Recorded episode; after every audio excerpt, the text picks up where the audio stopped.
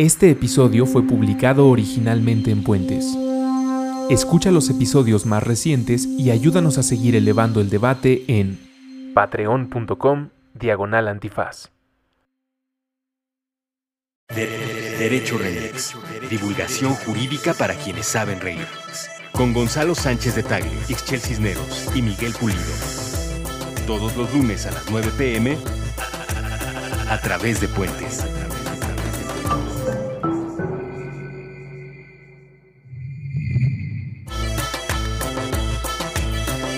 Buenos días, buenas tardes, buenas noches, bonita madrugada. Ahora vamos a hacer una entrada que sea buenos días, buenas tardes. Me quedo con la otra mejor. buenos días, buenas tardes, buenas noches, bonita madrugada o cualquiera que sea el espacio circunstancia temporal en la que estén escuchando este podcast Derecho Remix. Nos acompañan, como siempre, en esta mesa el abogado más laureado de la colonia Condesa. Aquí estamos presentes. Gonzalo Sánchez de Tagle. ¿Cómo estás? Muy bien. ¿Sí? ¿Cómo has estado en estos días, Gonzalo? Pues un poco gripado. Fíjate que ya me he dado cuenta que siempre que me preguntas cómo estoy, contesto con algo negativo. Estoy muy bien, pero un poco gripado. Bueno, y feliz de, estar en tu nueva... En Derecho Remix, con este tema que creo que es un tema muy relevante el que vamos a platicar. El Muy bien. Eh, nos acompañan también los ojos más jurisconsultos del periodismo mexicano. Hola. ¿Cómo estás? Y más sonriente también, ¿no? También, sí. Ixchel Cisneros. ¿Qué, ¿Qué tal? ¿Cómo estás, querida Ixchel? Podríamos estar mejor en este país, pero bien. Bueno, pero podríamos también ser más altos, podríamos ser más delgados, podríamos muchas cosas. Sí, pero esas cosas no me molestan, ser gorditos y chaparritos. Muy bien.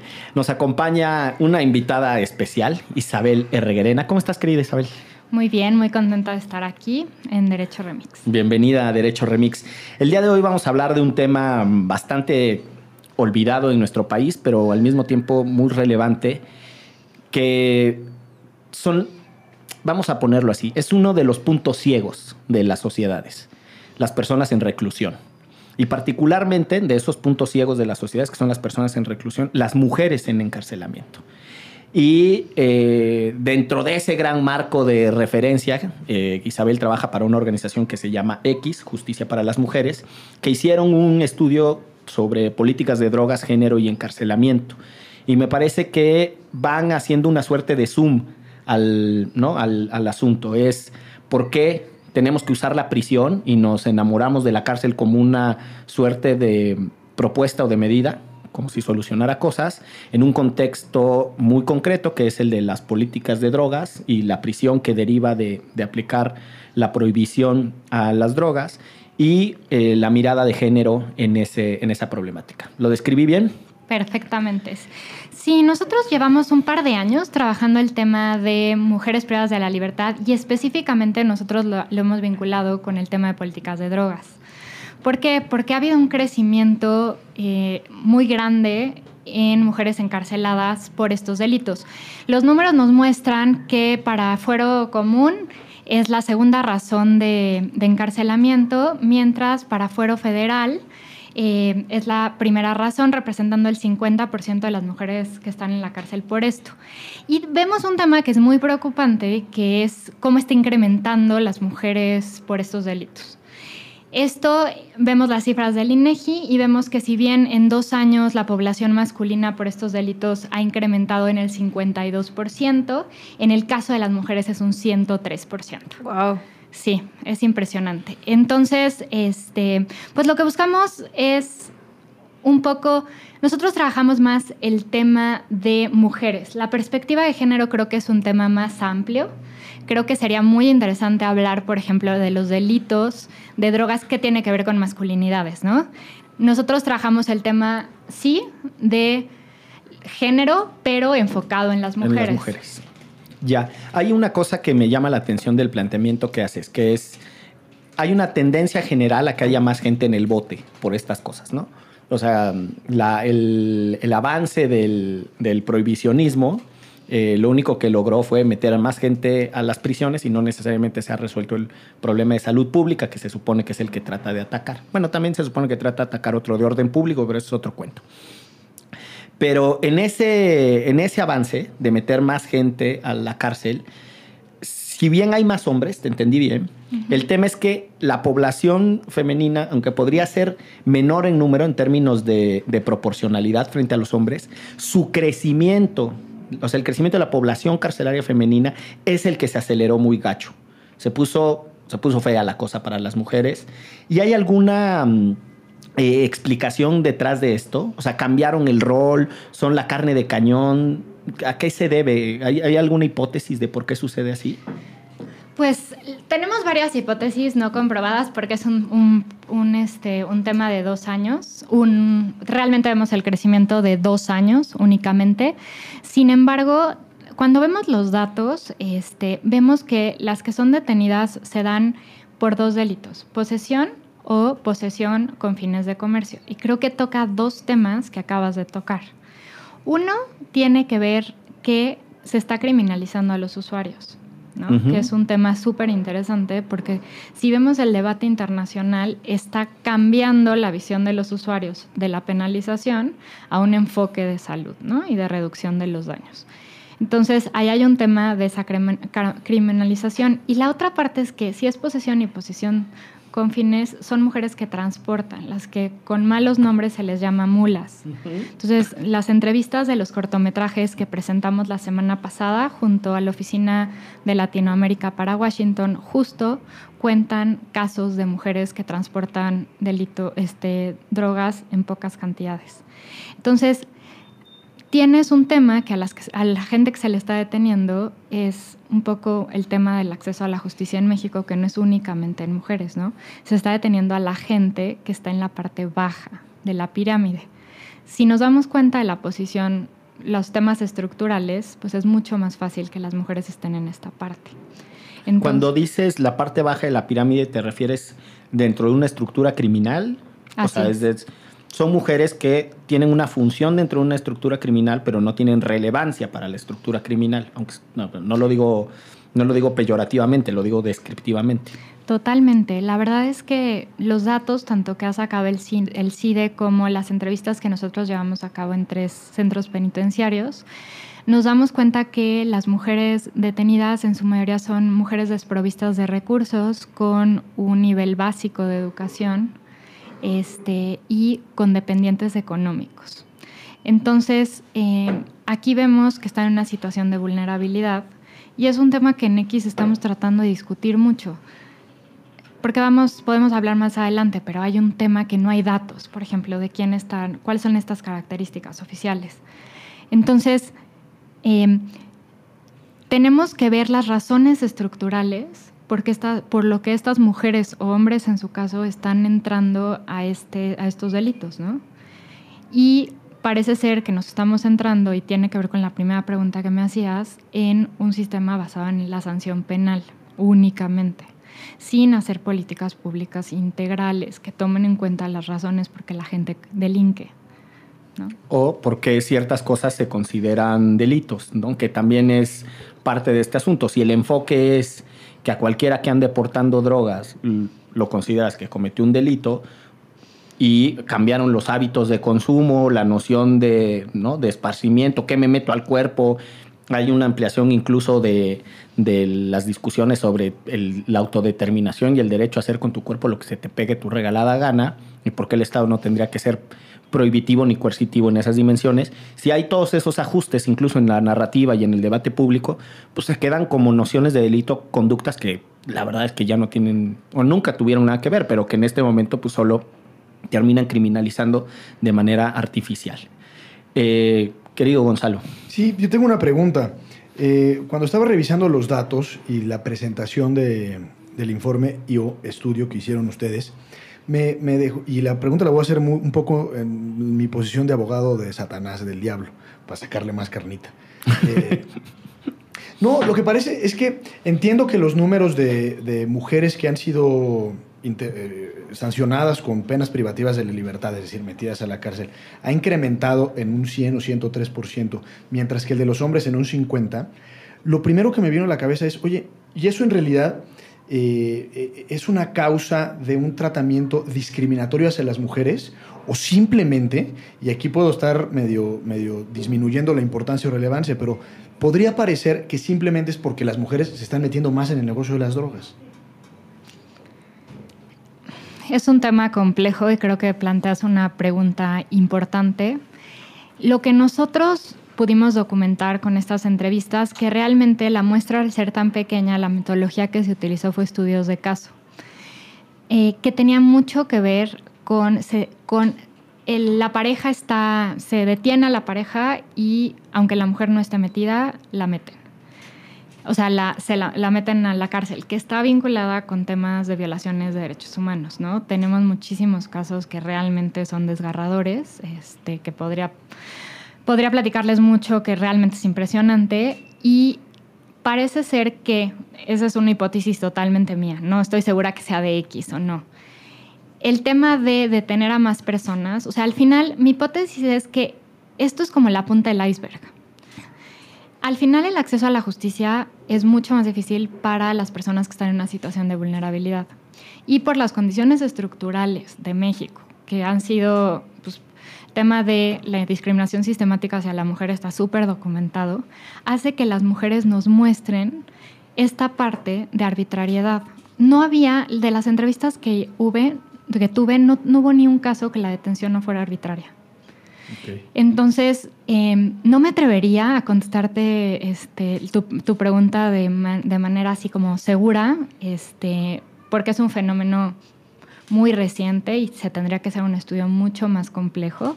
Nosotros solo reconocemos el fenómeno y queremos hacer eso, pero sí es un hecho que tiene que ver también con el incremento de las violaciones de derechos humanos y con la política de drogas, este, de militarización y de seguridad y de violaciones y de hacer más detenciones. Eso sería una hipótesis. A mí me gustaría que me contaras un poco quiénes son estas mujeres o qué tipo de mujeres son las que están en prisión o qué tipo de, mujeres son a las que ustedes entrevistaron, o sea, como para conocer un, poco más sus historias y no nada más quedarnos en las cifras. Claro que sí. Pues, a ver, en un 86% en México, las mujeres detenidas son madres solteras. A, a mí me, me causa un poco de conflicto a veces hablar de esto porque siento que la mujer se desaparece y solamente se ve como madre. Por eso creo que el argumento no solamente tiene que decir son madres y con dependientes económicos, sino ver cuáles son las razones estructurales por las que no tienen un, apoyo para llevar a cabo esas acciones. Entonces, el perfil de las mujeres que vemos son mujeres con dependientes económicos, desprovistas de recursos y con muy bajo nivel educativo. Em, los cortos que presentamos en, para Wola este, son tres casos, bueno, son dos casos específicos de una mujer indígena, por ejemplo, Gaby, que narra cómo en su pueblo pues, se produce la marihuana, se, empaca, y ella este, es violada, se embaraza y su hijo lo diagnostican con parálisis cerebral. Entonces ella narra como al ver que en su pueblo era lo común, este, le dicen llévate un paquetito a México y se lo, se lo lleva a México, la detienen y está condenada a 10 años de prisión por posesión con fines de comercio. Este, sabemos que con la nueva reforma va a ser más fácil que salgan, pero por estos delitos no se podría pedir medidas alternativas. Entonces, pues es, un tema como ahí muy complejo, ¿no? El otro caso es el caso de una mujer guatemalteca, o sea, una mujer extranjera, que lo mismo, este, no tenía, tenía que mantener a sus hijos y pasa el, el paquete de Guatemala a México. Justo por eso tratamos de hacer el informe desde datos interseccionales, es decir, si se cruzaban con mujeres con discapacidad, mujeres indígenas y mujeres extranjeras. Y es, ahí nos dimos cuenta que las autoridades no tienen información y es muy difícil encontrar cuáles son las características de, la, de las mujeres sancionadas, ¿no? En los casos que llevamos, como digo, la, la mayoría son mujeres madres con estas características. Ahora, hay una, una, cuestión aquí, porque este es un debate además regional, no es como que nosotros de repente, ¡pum!, aparecimos aquí en México, estamos siendo la excepción eh, y en otras y partes. no pasa en otros lados. Y no pasa en otros lados. En realidad es un fenómeno regional Eh, y me parece que la frase que, que, sintetiza mucho del fenómeno es una del expresidente Gaviria, que dice que en las políticas de drogas fueron, el expresidente Gaviria de Colombia, que dice que en las políticas de drogas los países fueron fuertes con los débiles y débiles con los fuertes. Y que en, esta descripción que nos hace Isabel de pues nuestra sociedad estructurada, machista, con un montón, ¿no? Así de puntos de exclusión y tal, pues justo cuando avanza la lógica y la política de drogas prohibicionista y maniática de la cárcel, pues de repente empieza a ser más violenta pues, con las que eran las más débiles en la sociedad. Sumado a otra cosa, me parece, Gonzalo, y este me lo aviento yo así, de nomás de me, regalo la licencia, chingado, de decir una hipótesis, que es o sea, el, capitalismo hace, con la incorporación de las mujeres al mundo de trabajo, pues una lógica de reproducción del modelo y de abaratamiento de la mano de obra, ¿no? O sea, hay, hay un choque entre teorías y entre, ¿no? entre aproximaciones feministas y tal, que si en realidad era una expansión de las libertades o en realidad le estábamos haciendo el caldo gordo a, la economía capitalista que necesitaba esa incorporación de mano de obra, más gente y más barata. Porque como las mujeres no participaban del mercado laboral, al momento de ingresar aceptaban peores condiciones, salarios más bajos, etc. Y me parece que el capitalismo criminal, particularmente el narcotráfico, pues se mueve sobre las mismas bases. O sea, la lógica de incorporar también a mujeres a la estructura criminal, pues en, en mucha medida tiene que ver con eso. Seguramente estas mujeres a las que malmente le hemos llamado mulas, que transportan droga, pues entran al eslabón más bajo, con peores condiciones dentro de esa industria del narcotráfico, y pues son a las que agarran, ¿no? O sea, también hay una, hay una confesión del, del lo gacho que está estructurado el sistema social en este, en este fenómeno particular, ¿no? Literal, el eslabón más débil, como decías, ¿no? O sea, agarrar al, o la de abajo. No, y de alguna forma coincido en, cuanto a la categorización de vulnerabilidad. Eh, pero creo que es un fenómeno que trasciende a la división de géneros y que un muchacho de cualquiera de las múltiples sierras que tenemos, pues está igualmente, un muchacho indígena, por ejemplo, está igualmente expuesto a sufrir este tipo de abusos y atropellos por parte de la autoridad, en tanto que él también sería consecuencia del capitalismo criminal. Claro, pero o sea, yo creo que el enfoque aquí es decir, claro. sí les pasa, pero estas condiciones estructurales terminan eh, siempre como destacando el énfasis de cómo lo sufren las mujeres, lo que yo supongo que es el hallazgo. Gonzalo, creo que acabas de tocar un tema muy importante. Cuando nosotras estamos metidas como en muchos temas, y ese es como el tema que muchas veces nos dicen, a ver, el, por ejemplo, los números, ¿no? El 90% son, de la población penitenciaria son, son hombres y solo el 8% son mujeres. Entonces, ¿por qué tenemos que analizar de manera diferenciada? O sea, ¿por qué clavarnos en mujeres? Si son tan poquitas, si comparadas con todos. Pues. O la pregunta, ¿no? Un poco lo que estás diciendo, ¿por qué, hacen, ¿por qué no hacemos un análisis general de la política de drogas? Porque igual tenemos problemas de acceso a la justicia este, en temas de pobreza, ¿no? Yo creo que sí es importante entender que el género sí juega un papel importante. O sea, el enfoque que le debemos de dar, ¿por qué? Porque cuando analizamos las, los temas, o sea, ¿por qué los hombres entran? Son razones totalmente diferentes. ¿Por qué los hombres entran a, prisión o entran a... Ok.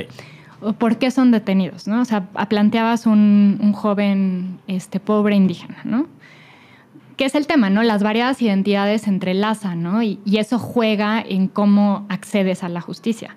Sin embargo, la verdad, yo sí creo que el género sí es una cosa que se debe tomar en cuenta, porque al final sí te dice cuáles son las medidas como planeación de política pública que debes tomar en cuenta.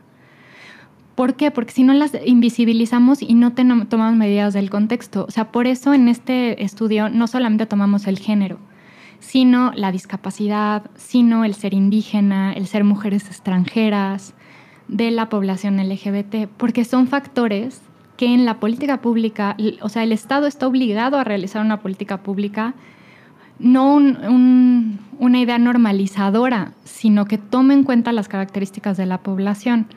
Y creo que por eso es importante sí meterle el lente de género, porque sí hace que se hagan políticas públicas específicas y tomen en cuenta el contexto. Para quienes escuchan este podcast, la idea de política pública no es otra cosa que el conjunto de medidas que toman los gobiernos. Oye, Teóricamente para atender un problema. Y por aquello, como dicen nuestros amigos diputados y senadores. Por alusiones personales. La parlamentaria, por alusiones personales. No, es que en realidad son preguntas para tratar yo de también de entender. Pero esto que me planteas, y con lo cual estoy de acuerdo, lo ves también en su causa de por qué las mujeres ingresan en la red del crimen organizado o ya desde un punto de vista más sistémico, cuando la mujer está en barandillas o está ante el Ministerio Público o ante o ya reclusa. Yo creo que es todo el proceso de procuración, todo el proceso. Por un lado, como mencionamos, en la parte de la pirámide este, criminal, criminal, pues tiene que ver las entrevistas cualitativas y, Catalina Pérez Correa del CIDA ha tratado muchísimo este tema. Con entrevistas te das cuenta que sí, o sea, tienen razones diferentes, la dependencia. Ahora, el acceso a la justicia. O sea, nosotros tenemos documentados casos este, de tortura sexual muy fuerte, hablando que ahora se está discutiendo ahorita Atenco.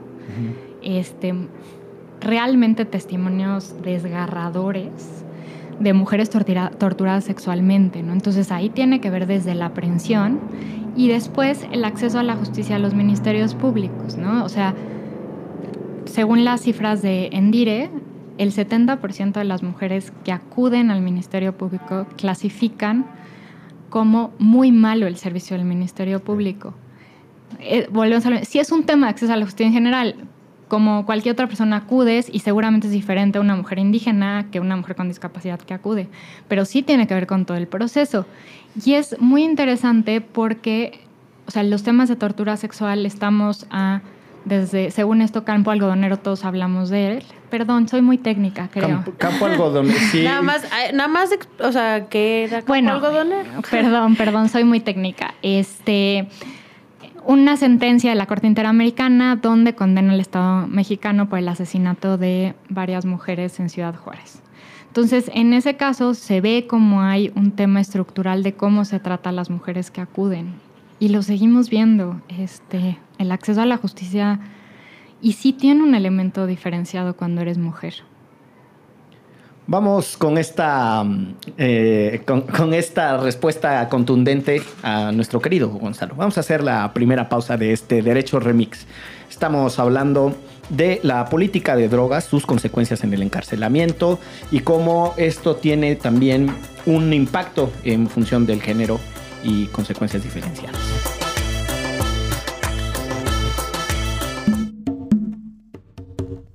Léelos. El Club de Lectura de Puentes. Con Andrés Vargas y Francisco de Pablo. Todos los martes a las 10 de la mañana. A través de Puentes. Madame Malé. Conversaciones de diseño. Con Ana Elena Malé. Con Ana Elena Malé. Nuevo episodio todos los jueves a las 10 de la noche. Puentes.m.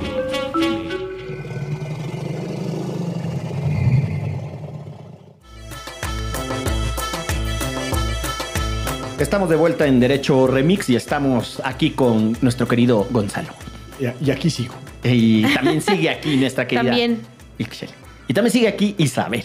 Así es. ¿Cómo estás, Isabel? Bien, muy bien. Pues bueno, estábamos hablando justo de si eh, estos efectos diferenciados de, eh, por razón de género en las políticas de drogas y particularmente el encarcelamiento o el uso de la prisión como una decisión de los gobiernos para resolver el que la gente ande bien pacheca, eh, que anden todos bien puestos en la calle. Si, este, si este diferenciador de género es por la manera en la que se da el fenómeno criminal, pues en la dimensión del acceso a la justicia o las consecuencias finales, ¿no? O sea, cómo lo viven las personas y tal. Y Isabel muy generosamente nos describía pues que en realidad es todo el proceso, ¿no? Es desde cómo está estructurada la sociedad que inevitablemente termina impactando en cómo están diseñadas las instituciones, cómo funcionan las instituciones y por obvias razones cómo lo viven las personas. Eh, y esto, para poner un ejemplo de, la dimensión mucho más social y su efecto en cómo lo viven las personas, piensen en eh, una imagen ¿no? Yo esto, en alguna época de mi vida, trabajaba eh, visitando cárceles por los derechos de los reclusos.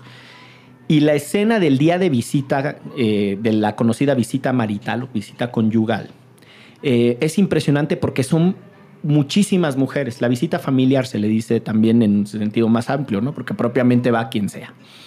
Y son las hermanas, las mamás, las esposas visitando a los reclusos. Y cuando uno imagina ese mismo día en las cárceles de mujeres, están solas.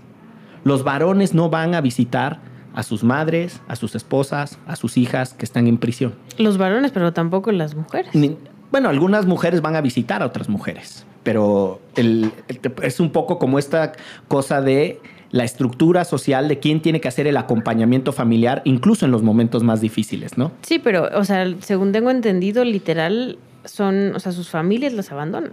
O sea, sus familias, me refiero a sus hermanas, a sus madres, a sus hermanos, a sus, ¿no? Y literal hay gente que nunca tiene una visita estando allá adentro. O sea, además de todo, todavía incluso las propias mujeres en el rol y en esta cosa social tan enmarcada, visitan a otro varón, pero es mucho más difícil que visiten a otra mujer. Exacto. O sea que es una cosa también eh, de imposiciones, de restricciones muy fea. Bueno, pero en eso estamos también como tratando de entender, eh, pues cómo hay medidas que lejos de estar resolviendo los problemas están generando eh, nuevos problemas y están teniendo impactos muy negativos, ¿no? Y uno de esos es precisamente la lectura de política de política de drogas. Yo quisiera preguntarte en este marco, Isabel, ¿Cuál es la lectura que ustedes tienen de la política de drogas eh, y la generación de estas condiciones de encarcelamiento? ¿Es una, ¿Es una línea directa? Es decir, el obvio resultado de esta política de drogas es encarcelamiento, porque no funciona ni siquiera como un, eh, se dice, un disuasor. Efecto disuasivo, ¿no? Un disuasivo. No, no, funciona ni siquiera como un efecto disuasivo o eh, cómo se vinculan estos dos asuntos? Pues yo creo que plantean dos, dos, puntos muy interesantes, ¿no? Por un lado, sí, hay una, la famosa guerra o política de drogas ha hecho que haya militarización y una medida de seguridad, o sea, una política de seguridad muy peligrosa donde, donde se está sancionando de más y, y tiene que ver un poco con lo que has mencionado como de manera tangencial, que es el tema de la despenalización de ciertas drogas, ¿no? Este, como bien nos podría decir Gonzalo, hay una decisión de la Suprema Corte, este, que no es erga omnes, pero... ¿Qué es eso? Eso sí, eso sí nunca lo había escuchado. Esta, eh, eso sí. Esa no se la permitimos ni siquiera al propio Gonzalo. no, que no es para todos, es ah, únicamente que tiene para... efectos generales, es erga omnes. pero tiene que ver con el tema del prohibicionismo. O sea, yo creo que todas estas medidas lo que hacen es tapar el sol con un dedo y hacernos las preguntas de de realmente queremos penalizar. Este, México ha tomado como una posición muy hacia afuera, bastante protectora, bastante protectora de los derechos, discutiendo, por ejemplo, temas de salud, más de reducción de daños. Entonces ahí es un tema, una plática que tenemos pendiente que nadie quiere abordar, ¿no? Y el otro tema es un tema más grande que tiene que ver con la teoría de la pena. Eso quiere decir, ¿para qué metemos a la gente a la cárcel, no? Hoy en día se dice que se usa la palabrita, se hizo una reforma, antes era rehabilitación, ahora se usa la palabra reinserción, este, que se mete a la cárcel a las personas para que puedan pues, entrar, volver a reinsertarse en la sociedad. Y pues en la realidad vemos que eso no sucede, ¿no? Al contrario, o sea, las políticas lo que están haciendo es sacar más a la gente que ya está excluida. Nosotros trabajamos con un grupo que se llama Mujeres por la Justicia, que son mujeres exprivadas de la libertad y familiares de privadas de la libertad, donde nos dicen todos los obstáculos que se enfrentan después de la cárcel y durante la cárcel. Entre otras cosas, ellas nos hablan como de cosas muy básicas, ¿no? Como de aquí a que sales y cómo sacas tu IFE para poder, o tu INE, para poder rentar un cuarto, ¿no? No se puede hacer, este, como se suspenden sus derechos políticos, o sea, no pueden votar, no les pueden emitir la credencial. Entonces, de aquí a que les emiten la credencial, si no tienes una red de ayuda, y como bien mencionaron, en general las mujeres Yo creo que tiene que ver como el tema de mala mujer que fue mala por delinquir, que la familia... Por eso la abandona, ¿no? Exacto, entonces es muy difícil porque salen sin una red de apoyo. Entonces, pues imagínense, las sueltan a las 7 de la noche salir a la cárcel sin, este, sin un tema de, o sea, ellas nos dicen cosas tan básicas como la credencial del lector, como la carta de no antecedentes penales, ¿no? O sea, alguna nos decía, es que si yo quiero ser diputada no podría, ¿no? Entonces, creo que en México la pregunta que no nos hacemos, y es una pregunta central que va mucho más aquí, es ¿para qué sirve la cárcel? ¿Para qué queremos que sirva la cárcel, no? Entonces... En este momento, nada más para tiborrarla de gente y violarle sus derechos humanos, básicamente. Eso parecería. Estoy totalmente de acuerdo contigo, pero creo que siempre se tiene que regresar a esa pregunta, ¿no? Ese es un, ese es un debate que hay que, desde tu perspectiva, que hay que dar desde el diseño ¿no? del, del Estado punitivo, que es decir, ¿por qué el Estado tiene esta obsesión con castigar? ¿No? O sea, ¿por qué el Estado tiene esta, la, idea de Estado de gobierno tiene esta obsesión con reprender? Que no le ha salido bien. Que no le ha salido nada bien, pero, o tendría que ser un cuestionamiento más desde su eficiencia. es decir, lo que te quiero, lo que te quiero plantear es, ¿en dónde crees tú que puede haber un debate que, que prenda y que en realidad enganche a la gente, ¿no? Desde un planteamiento de mucho más de fondo, casi que de teoría política, o desde un planteamiento mucho más de desempeño, de decir, pues la cárcel ni siquiera está resolviendo los problemas que prometía que iba a resolver. ¿Y a fuerza se tienen que hacer separados? No, o sea, es en realidad una pregunta para saber desde dónde lo ves, ¿no? O sea, yo creo que... A lo mejor se podría... Digo, esa es tu respuesta, ¿no? Pues hay que hacer los dos en simultáneo. Yo creería que sí habríamos que hacernos las dos preguntas, ¿no? Este, creo que es mucho más sexy la parte de la eficacia, ¿no? Este, pues que no está funcionando, ¿no? Las cárceles no tienen ni una forma preventiva, este, si vemos las estadísticas, la gente que está en la cárcel es la gente pobre, ¿no? Entonces, eso sería más fácil, pero yo tendría esas dos discusiones. O sea, ¿por qué nos autoengañamos y decimos que la cárcel es para reinserción cuando al contrario, no solamente no estamos haciendo que vuelvan a entrar a la sociedad, sino que las excluimos más? Entonces, esas son las preguntas que en mi opinión se tienen que llevar a cabo.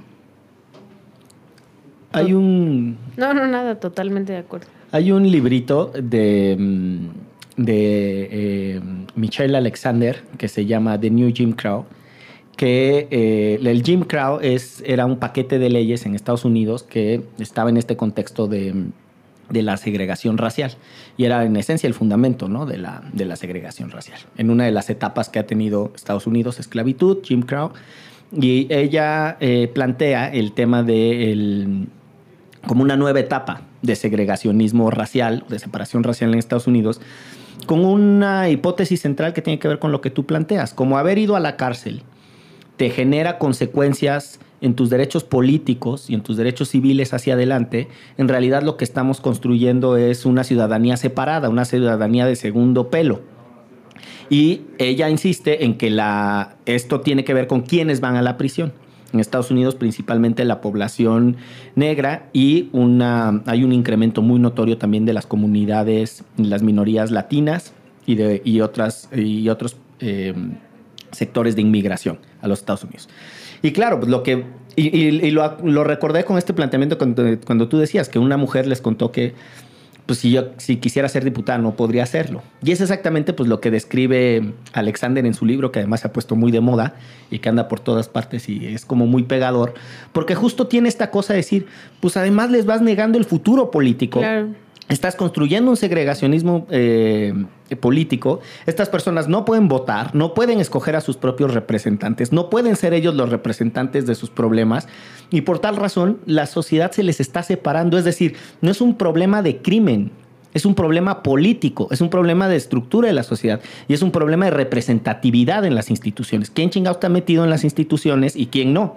Y ahí hay una cosa bastante compleja que me parece que, que nosotros tenemos bastante eh, en punto pues de olvido, por decirlo menos, ¿no? En el tema de las prisiones, lo que pasa después de las prisiones y quiénes viven el tema de las cárceles, ¿no? No, y además que en las prisiones en México hay muchísimas personas inocentes y ya desde ahí ya les quitaste un montón de derechos, les estás violando los derechos humanos, los tienes atiborrados, uno pegado con el cachete del otro y ni siquiera tienen ocho años ahí, ni siquiera han sido juzgados, todavía ni siquiera vamos a decir si son culpables o son inocentes, y ahí siguen, y evidentemente ya los orillaste, ya los segregaste, ya los convertiste en un ciudadano de segunda clase, y no resolvió absolutamente nada, porque el tenerlos ahí por lo menos no ha disminuido la criminalidad y la violencia en el país. Ahorita que estabas diciendo, Miguel, sobre el libro, me recordé que una de las sanciones, si no es que la sanción más grave dentro de muchas comunidades indígenas en el país, es el desterrar a uno de sus integrantes. Y es grave justamente por, por la importancia que le dan al sentido de comunidad. Y el hecho de que no estés dentro de la comunidad, pues es la, mayor sanción. Y, y, justamente, no, si no estamos reinsertando, entonces pareciera ser que lo que estamos haciendo es desterrando hipotéticamente o metafóricamente, a la gente que está en las, en las cárceles, y entiendo que sobre todo las mujeres por ese concepto de la mujer mala, ¿no? Este, porque al hombre como que de alguna forma le puedes dar chance de... De, ser malo de vez en cuando. como que se le cuatrapeó. Y a la mujer no, somos mucho más implacables con las mujeres en el, en el linchamiento social. Y entonces pues las desterramos al final del día. ¿Qué te, qué te deja a ti, Isabel, en el proceso de, de elaboración del informe? Eh, como reflexión central. O sea, si tú dijeras, a mí el núcleo duro durante la elaboración del informe, después de las historias escuchadas, después de los casos como reconstruidos, em, ¿en, dónde, ¿en dónde se queda tu reflexión central? Pues que una vez más las políticas de, de drogas muestran cómo en México a quien se sanciona es a la gente pobre, ¿no? Este, a la gente pobre en situación de vulnerabilidad y que el Estado ni siquiera tiene datos al respecto. Este, entonces su política está basada en desde arriba hacia abajo. Entonces la necesidad de políticas integrales y dejar de invisibilizar a las diferentes poblaciones, ¿no? Y ver, o sea, ver cómo les está afectando, ¿no? Y un tema central, pues el tema de las violaciones de derechos humanos, ¿no? Este, era impresionante que casi el 70% de las que entrevistamos habían sido víctimas de tortura. Entonces, este, pues realmente para mí lo que muestra este informe es en gran medida el problema de acceso a la justicia en este país y las violaciones graves y cómo afecta de manera diferenciada a las diferentes poblaciones. Y esta, esta idea de que las mujeres sufren de una manera particular, o sea, todo el tramo, la negación del acceso a la justicia, etcétera, la tortura, tiene que ver también con el reconocimiento social de su problemática. O sea, tú dirías, ¿hay una negación de la problemática que viven? Hay un, tema de invisibilización, ¿no? Este, cuando hicimos la presentación del informe, eh, alguien levantó la mano y dijo que, porque a nivel federal únicamente son 500 mujeres las que están privadas. Entonces, él decía que, ¿por qué tenemos que hacer política pública para esas 500 damitas? Esa fue su palabra. Órale. Literal. Entonces, se dice que porque es el 8% de la población, no es un problema que tenemos que abordar. Y creo que eso es muy grave. Perdón, bajo esa lógica, entonces las comunidades indígenas que oscilan entre el 8 y el 10% de la población nacional, pues también. Sí, pues ya mejor. ¿sí? O que extingamos la Comisión Nacional Bancaria y de Valores, porque en realidad sirve para eh, menos del 1% de la población que puede jugar a la, a la lotería con, ¿no? con, con la bolsa. Sí, o sea, como que hay una invisibilización, ¿no? Se argumenta, bueno, es que si el 90% es hombres, como que ¿por qué vamos a hablar de las mujeres? Y yo creo que sí, porque sí es un, e, hay un efecto diferenciado en ellas por razones sociales y estructurales, por lo que se espera de ellas, por dónde están en este que tú mencionabas, sistema económico. Entonces es necesario porque hay una afectación diferenciada y un crecimiento que es mucho más grande que el de los hombres.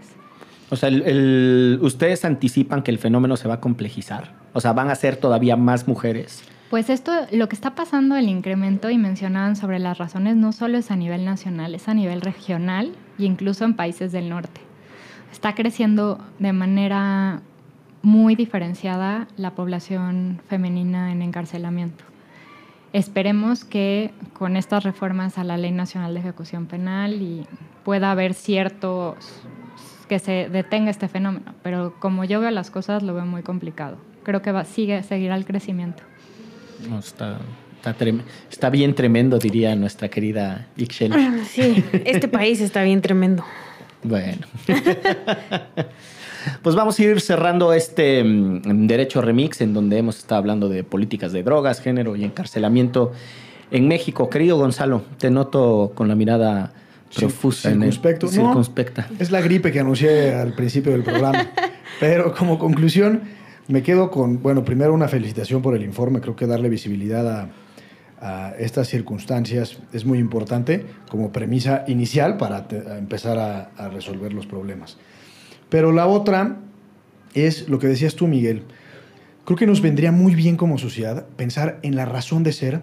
eh, tú le llamabas pretensión punitiva del Estado. Yo le diría la razón de ser de, de la existencia de las cárceles.